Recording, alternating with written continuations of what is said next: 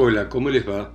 Esto es Lecturas desde Santa María de los Buenos Aires, esta ciudad acá, desgarrada en el corazón de las tinieblas por la pandemia, igual que este continente de Latinoamérica tan golpeado.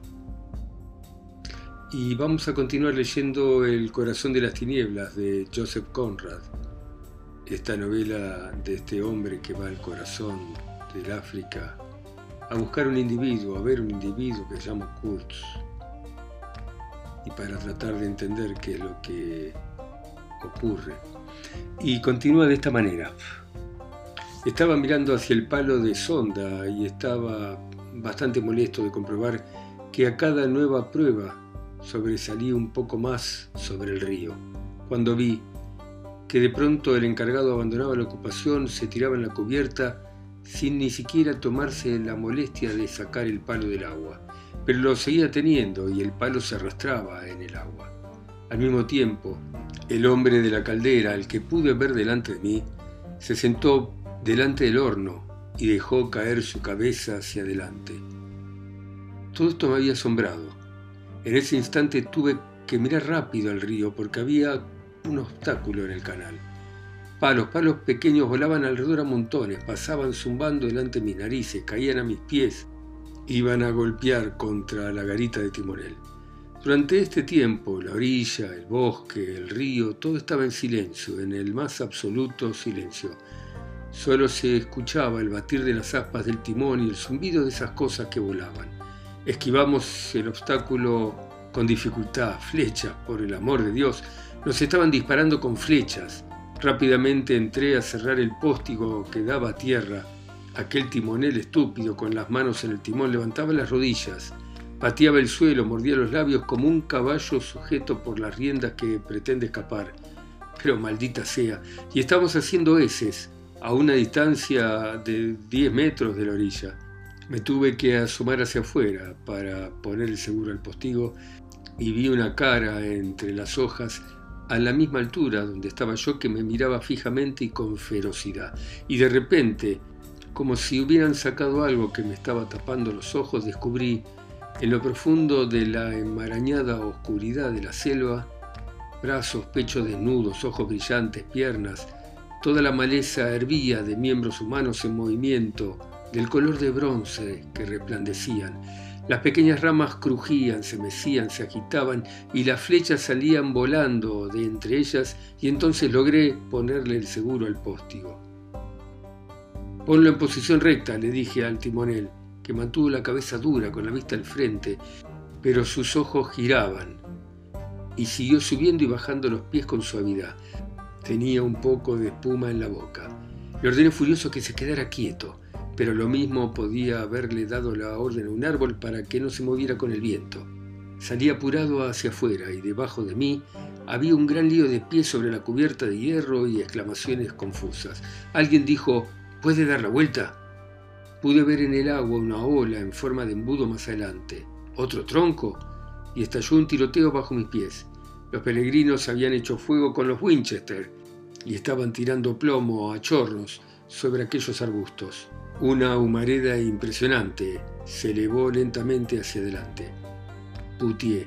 Ahora ya no podía ver ni el tronco ni la ola. Me quedé parado en la puerta mirando mientras la lluvia de flechas caía sobre nosotros. Es probable que estuvieran envenenadas, pero parecían incapaces de matar un insecto. La maleza empezó a ulular. Nuestros leñadores lanzaron gritos de guerra. El ruido del disparo de un rifle a mis espaldas me dejó sordo por un instante. Miré por arriba de mi hombro y la garita del timonel estaba llena de ruido y humo. Entonces me abalancé sobre el timón. El negro estúpido había dejado todo para abrir el póstigo y disparar ese Martini Henry. Estaba de pie en el hueco mirando con fiereza. Le grité que volviese mientras rectificaba la desviación del barco. No había espacio para dar ninguna vuelta, suponiendo que hubiera querido hacerlo. El tronco estaba muy cerca en algún lugar delante de nosotros, en medio de aquel humo maldito y no había tiempo que perder. De modo que arrimé el barco a la orilla, a la mismísima orilla, donde yo sabía que el agua era profunda. Lentamente nos abrimos camino a lo largo de la maleza que colgaba sobre nosotros en un torbellino de ramas rotas y hojas que se revoleaban. Abajo Paró pronto el tiroteo, como yo había previsto que ocurriría cuando se vaciaran los cargadores. Eché la cabeza hacia atrás ante un zumbido con centelleo que atravesó la garita entrando por un agujero del póstigo y saliendo por otro lado. Al mirar más allá aquel timonel enloquecido que sacudía el rifle descargado y chillaba en dirección a la orilla, vi vagas formas de hombres que corrían doblados por la cintura, deslizándose, saltando, incompletos, evanescentes, inconfundibles.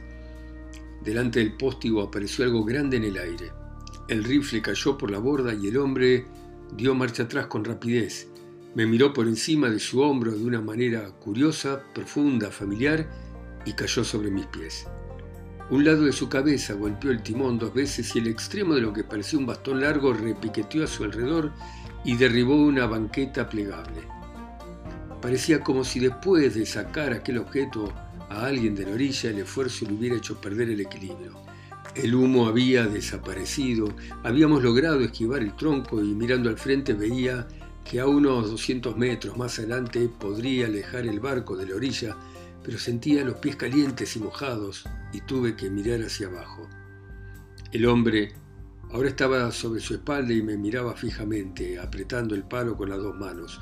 Era el mango de una lanza que empujada o arrojada a través de un agujero le había entrado por un costado justo debajo de las costillas. Tenía la hoja hundida completamente. Después de causar una terrible herida, mis zapatos estaban empapados sobre un charco de sangre de color brillante oscuro debajo del timón. En los ojos del hombre había un extraño resplandor. Una vez más estalló el tiroteo. Me miró con angustia, tomando la lanza como algo precioso, con aire de tener miedo a que yo intentara sacársela. Tuve que hacer un esfuerzo para apartar mis ojos de sus ojos y atender al timón. Levantando una mano por encima de la cabeza, busqué el cordón del silbato del barco y rápidamente tiré de él produciendo silbido tras silbido. El tumulto de los gritos de guerra enfurecidos paró instantáneamente y de las profundidades del bosque surgió un prolongado gemido tembloroso de lastimero miedo y absoluta desesperación, como podemos imaginar, que sería el que siguiera a la huida de la última esperanza sobre la tierra. Entre la maleza hubo una gran conmoción Paró instantáneamente la lluvia de flechas.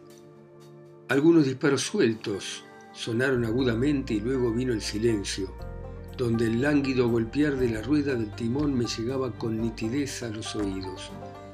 Puse todo el timón a estribor en el momento justo en que el peregrino del pijama rosa, acalorado y agitado, apareció en la puerta. Me envía el director. Comenzó en tono oficial y se detuvo. Por Dios, dijo mirando al herido. Los dos blancos estábamos parados sobre él y su mirada nos envolvió interrogante, brillante.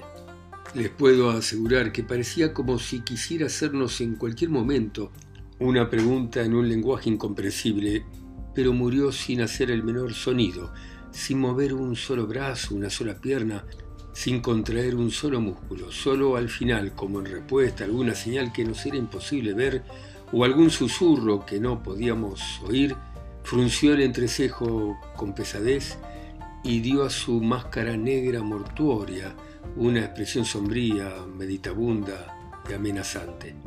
Rápidamente desapareció el brillo de su mirada inquisitiva en un vacío vidrioso. ¿Usted sabe llevar el timón? Le pregunté a la gente con ansiedad. Dudó, pero lo tomé del brazo y entendió enseguida que quería que llevara el timón y no importaba si sabía o no hacerlo. A decir verdad, yo estaba morbosamente ansioso por cambiarme los zapatos y las medias. Está muerto, dijo aquel hombre enormemente impresionado. No hay duda que está muerto, dije, tirando como loco de los cordones de los zapatos. Y a propósito, imagino que a esta altura también estará muerto el señor Kurtz. Esa era la idea que me dominaba en ese momento. Tenía la sensación de la decepción, como si acabase de descubrir que había estado esforzándome por algo que no tenía ningún tipo de fundamento. No me habría enojado si hubiera hecho todo este recorrido con el único propósito de hablar con el señor Kurz. Arrojé un zapato por la borda y me di cuenta de que eso era exactamente lo que había estado esperando con ilusión hablar con Kurtz. Me sentí extraño de descubrir que nunca lo había imaginado actuando, haciendo algo, sino hablando. Y no me dije a mí, ahora no lo veré nunca, o, o ya no le daré la mano jamás, sino ya no lo oiré nunca, porque el hombre se me presentaba como si fuera una voz. Naturalmente no es que no lo asociara con algún tipo de acción, de actividad. ¿Acaso no me habían dicho en todos los tonos posibles de admiración y de envidia que él había recogido, engañado, cambiado y robado más marfil que todos los demás agentes juntos? Pero eso no era lo importante, lo importante era que se trataba de un hombre dotado y que proporcionaba una sensación de presencia real por su capacidad de hablar, por sus palabras, por el don de expresarse, por el revelador, desconcertante, más despreciable y exaltado, palpitante torrente de luz, o flujo engañoso del corazón, de la impenetrable oscuridad. También tiré el otro zapato a ese río del demonio y pensé, por Dios, todo terminó. Llegamos demasiado tarde, él desapareció. El don ha desaparecido por obra de una flecha o una lanza. Nunca oiré hablar ese hombre después de todo. Y tenía una emoción extravagante, mi pesar, tan grande como la que había observado en la aflicción de esos salvajes que ululaban entre los matorrales. De alguna manera no me habría podido sentir más solo y desolado como si me hubieran despojado de una creencia o como si no hubiera podido alcanzar mi destino en la vida. ¿Por qué suspirás de esa forma espantosa, quien quiera que seas? ¿Qué es absurdo? Bueno, es absurdo, por Dios. ¿Acaso un hombre no debe nunca... Eh, por favor, dame un poco de tabaco. Hubo una pausa de quietud profunda, después un fósforo se acercó y el rostro de Marlowe apareció hundido, cansado, atravesado por arrugas de arriba abajo, con los párpados caídos, con un aspecto de concentrada atención, mientras chupaba la pipa parecía retroceder y avanzar en la noche en el aleteo del minúsculo fósforo, que se apagó. Es absurdo, gritó. Esto es lo peor de tratar de contarlo. Aquí están todos, cada uno, con dos buenas amarras, como un casco con dos anclas, con un carnicero en una esquina y un policía en la otra un buen apetito y la temperatura normal. Oyen normal durante todo el año y dicen absurdo. Al demonio con lo absurdo, absurdo, queridos compañeros. ¿Qué pueden esperar de un hombre que acaba de tirar por la borda un par de zapatos nuevos en un ataque de nervios? Y ahora que pienso, es curioso que no llorase. Estoy orgulloso de mi entereza, me aterraba la idea de haber perdido el privilegio de escuchar a ese hombre tan dotado, a Kurtz. Por supuesto, estaba equivocado, porque el privilegio todavía me esperaba. Sí, oí más que suficiente y tenía razón también, una voz. Él era poco más que una voz. Y lo oí, lo oí a él, a ello, a esa voz, otras voces. Todas ellas apenas eran más que voces, y el recuerdo de aquella época todavía lo tengo encima impalpable, como una vibración que agoniza en un torrente inmenso de palabras atroz, sórdido, salvaje, estúpido o egoísta sin ninguna clase de sentido. Voces, voces, incluso la misma mujer ahora. Quedó un rato en silencio. Al final, conjuré el fantasma de su talento con una mentira, dijo de repente. ¿Mujer? ¿He mencionado una mujer? Oh, ella está por completo al margen de todo aquello. Ellas, las mujeres, están al margen de aquello o deberían estarlo. Debemos ayudarlas a que se queden en su mundo bello, no sea que nuestro mundo empeore. Ella tenía que estar al margen de todo aquello. Tendrían que haber oído al cuerpo desenterrado de Kurtz diciendo mi prometida. Y entonces se habrían dado cuenta de manera directa hasta qué punto ella estaba al margen de todo y el hueso frontal del señor Kurtz. Dicen que el pelo continúa creciendo a veces, pero este espécimen estaba completamente pelado. La selva le había pasado la mano por la cabeza y ya ven, quedó como una bola, una bola de marfil. Lo había acariciado y ahí lo tienen. Se había marchitado. La selva lo había amado, lo había abrazado, lo había cautivado había penetrado en su cuerpo, en sus venas, consumido su carne y había unido la selva, su alma a la suya, por medio de ceremonias inconcebibles, de algún rito de demoníaca iniciación. Él era su consentido y mimado. ¿Marfil? Sí, me imagino que sí. Montones, pilas de marfil. El viejo cobertizo de barra estaba lleno hasta el techo de marfil. Uno pensaría que no quedaba ni un solo colmillo sobre o bajo la tierra en todo el país. En su mayoría fósil, había observado el director con desprecio. No era más fósil de lo que pueda hacerlo yo, pero ellos llaman fósil cuando lo tienen que desenterrar. Parece ser que esos negros entierran a veces los colmillos, pero evidentemente aquella partida era tan grande que no pudieron enterrar la suficiente profundidad como para salvar al señor Kurz de su propio destino. Nosotros llenamos de marfil todo el barco y tuvimos que amontonar una buena cantidad sobre la cubierta. Así pudo disfrutar y verlo mientras lo podía ver, porque esta predilección lo había acompañado hasta el final. Lo tendrían que haber oído decir mi marfil, yo lo oí. Mi marfil, mi prometida, mi estación, mi río, todo era de él. Me hizo contener la respiración esperando que la selva estallara en carcajadas capaces de hacer temblar a las estrellas. Todo era de él, pero eso era insignificante. El tema era saber a qué pertenecía él. Cuántos poderes del infierno lo reclamaban como suyo. Esa era la reflexión, lo que lo hacía a uno temblar de arriba abajo, porque era imposible y tampoco era bueno tratar de imaginarlo. Él se había literalmente colocado en un sitio alto entre los demonios de la tierra. No lo pueden entender. ¿Cómo podrían entenderlo ustedes que tienen los pies sobre el pavimento, que están rodeados de vecinos amables siempre dispuestos a prestarles ayuda, o a caer sobre ustedes que caminan delicadamente entre la policía y el carnicero bajo el sagrado terror del escándalo, de los manicomios o de la horca? ¿Cómo pueden ustedes imaginarse a qué región precisa de los primeros tiempos puede conducir a un hombre sin pies, sin trabas, impulsado por la soledad absoluta, por el silencio absoluto, donde no se oye la voz consejera de vecinos susurrando acerca de la opinión pública. Esas cosas pequeñas son las decisivas. En el momento en que uno desaparece, uno tiene que recurrir a su fuerza innata, a su capacidad de lealtad, por supuesto, se puede ser muy estúpido para equivocarse. Se puede ser muy obtuso incluso para saber que los poderes de las tinieblas lo están asaltando a uno. Estoy seguro de que ningún loco ha vendido jamás su alma al diablo. El loco es demasiado loco, el diablo es demasiado diablo, no sé cuál de las dos cosas.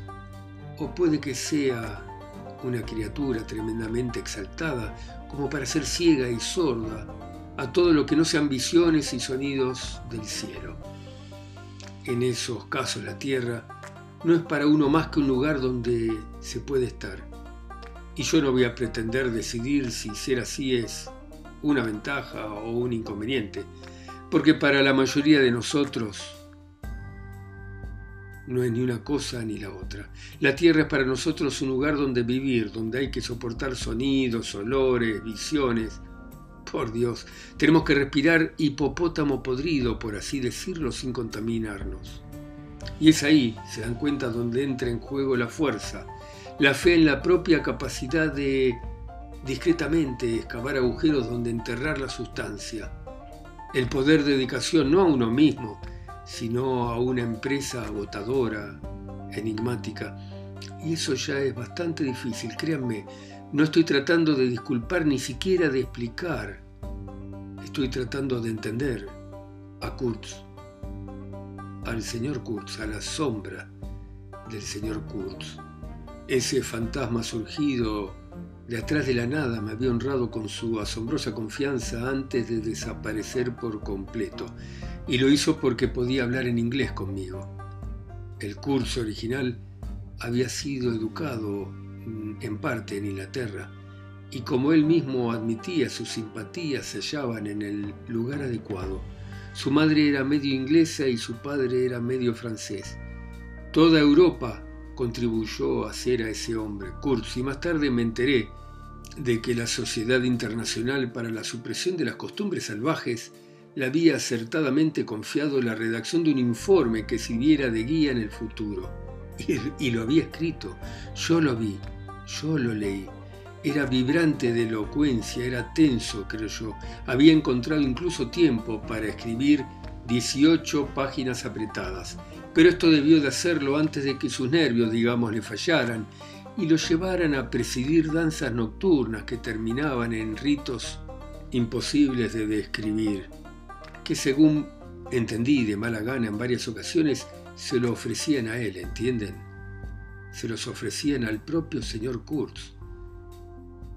Lo que había escrito era un hermoso escrito, sin embargo, el primer párrafo me resulta ahora ominoso, luego de haber descubierto varias situaciones. Comenzaba con el argumento de que nosotros, los blancos, dado el desarrollo que hemos alcanzado, necesariamente tenemos que parecerles a los salvajes seres sobrenaturales. Nos acercamos a ellos con el mismo poder que un dios, y así sucesivamente. Por el simple ejercicio de nuestra voluntad podemos tener un poder benefactor ilimitado. A partir de este punto, se elevaba y me arrastró con él. La disertación era extraordinaria, aunque difícil de recordar, ya saben. Me hacía imaginar una exótica inmensidad que gobernaba la benevolencia. Me estremeció de entusiasmo. Ese era el ilimitado poder de su elocuencia, de las ardientes y nobles palabras que usaba. No había alusiones prácticas que interrumpieran la corriente mágica de sus frases, a menos que una a modo de anotación al pie de la página, evidentemente garabateada mucho después con una mano insegura, pudiera ser considerada como la exposición de un método. Era simple, y al final de aquella apelación a toda clase de sentimientos altruistas, a uno le deslumbraba de manera aterradora, luminosa, como un relámpago en un cielo sereno exterminar a todos los salvajes. Bueno, muy bien. Dejamos por ahora acá este viaje al corazón de las tinieblas, ¿no? Al corazón del alma del hombre, del alma de Kurz, de nosotros. Gracias por escucharme, ustedes en sus países, ciudades, continentes, islas. A mí que estoy acá solo en Santa María de los Buenos Aires. Chau, seguimos mañana.